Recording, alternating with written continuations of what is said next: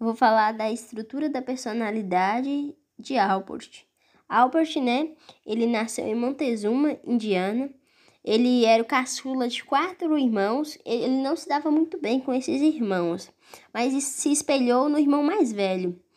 Então ele se tornou um famoso psicólogo. Ele descreveu esse encontro como traumático, pois Freud, pois ele contou uma história que aconteceu com ele durante durante a, o encontro de Freud, a ida ao encontro de Freud, que ele relata que ele encontrou um menino durante um menino que tinha certo pânico, certo pavor por, por sujeira. E Freud perguntou a ele se esse garoto não era ele. E com isso ele percebeu, ele decidiu que a psicologia deveria prestar mais atenção ao consciente e às motivações visíveis. E esse foi o caminho, né, que Albert escolheu para o estudo da personalidade. Albert, na estrutura e na dinâmica, pois para Albert a estrutura da personalidade é primeiramente representada em termos de traços e ao mesmo tempo comportamento, o comportamento é motivado ou impulsionado pelos traços. Assim, estrutura e dinâmica são de modo geral a mesma coisa. É, Albert ele traz muitos conceitos, mas ele na sua teoria ele dá maior ênfase aos traços, né? É,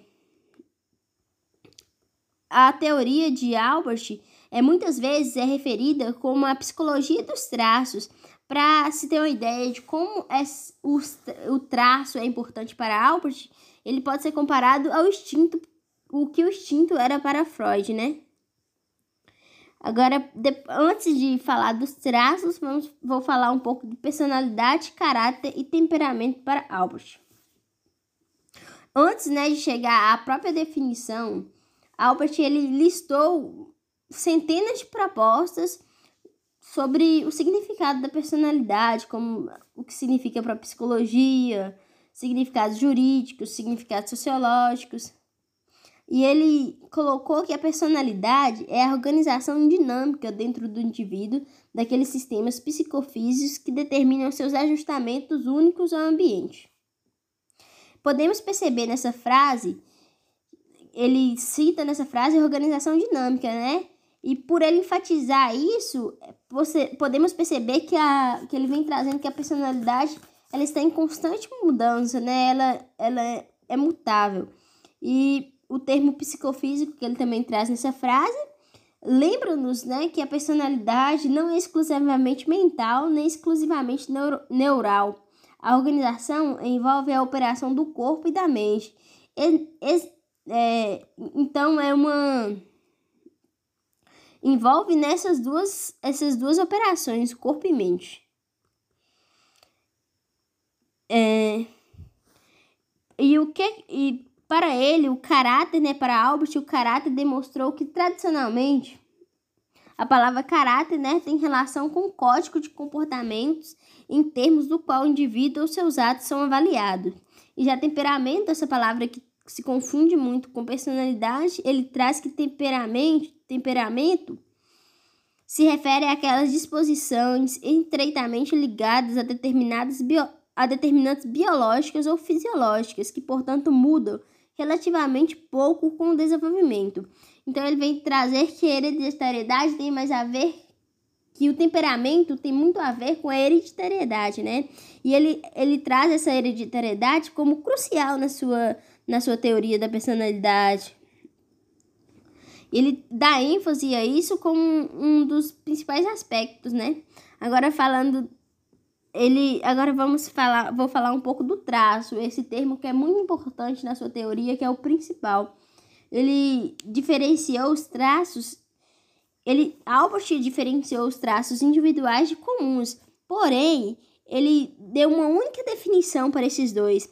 E isso, né, com certeza causou muita confusão. Então ele se viu, então ele distinguiu, ele fez a distingui, ele distinguiu esses dois significados e deu um, um significado para cada termo, né? O termo traço, né, foi substituído por o termo o termo traço foi reservado para os traços comuns e o novo termo disposição pessoal foi introduzido para substituir o traço individual.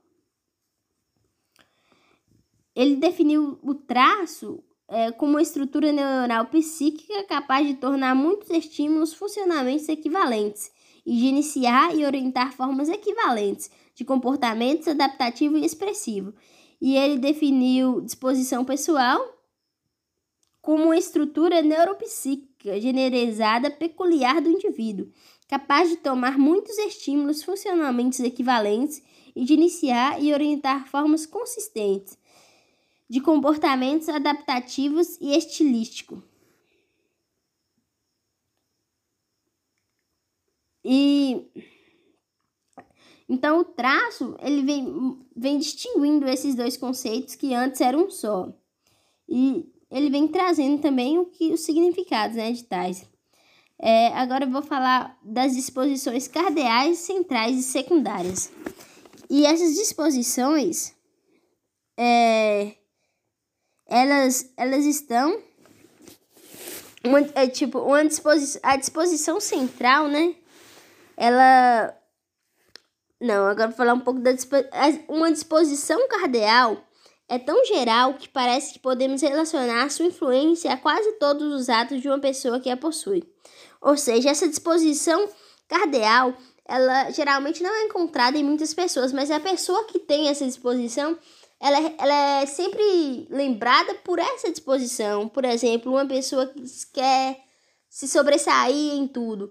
Então, essa pessoa vai querer se sobressair no trabalho, na família, no vai querer se sobressair em suas relações pessoais, em tudo que ele for fazer, isso vai estar ligado a ele de uma forma tão forte que ele vai ser reconhecido por esse por essa disposição. É, já a disposição centrais, essas são mais típicas, né? Que são aquelas características, aquelas principais características que os indivíduos têm, que geralmente, né, são de que geralmente são de 5 a 10 traços que mais se destacam na pessoa, como por exemplo a pessoa ser inteligente, gentil, amorosa. Isso são as disposições centrais. Já as disposições secundárias, elas são numerosas, mas bem menos importante para a personalidade. Ela não tem um papel central. Essa disposição secundária, né? Então, agora eu vou falar a intenção, as intenções, né?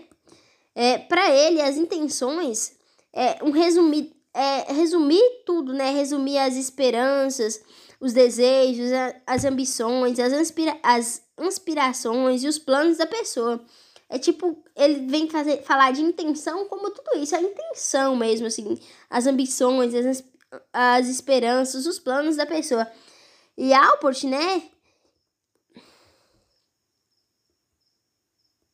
E Albert, né, a teoria dele vem a maioria Albert e a maioria dos outros teóricos contemporâneos da personalidade, né? Essa teoria afirma, né? A teoria de Albert afirma que o indivíduo está tentando fazer, afirma está tentando fazer, né?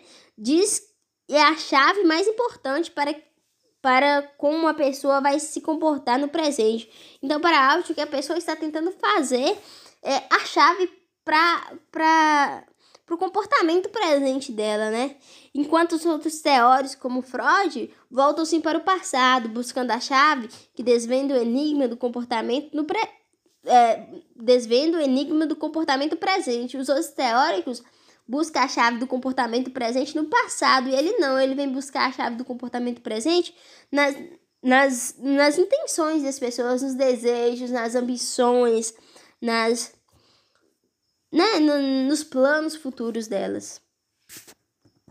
O pródium foi um termo utilizado por Alport para designar os aspectos próprios da vida emocional. É, Alport propôs que todas as funções do self ou do ego fossem chamadas de funções próprias, verdadeiras e vitais da personalidade, senso corporal, como por exemplo, o senso corporal de quem se é pensamento racional, autoimagem, anseios próprios, estilo de vida cognitivo e função de conhecer. Juntas, essas funções constituem o pró próprio, onde se encontra a raiz da consciência, que marca as atitudes, intenções e avaliações. O próprio, ele não é inato, mas se desenvolve ao longo do tempo.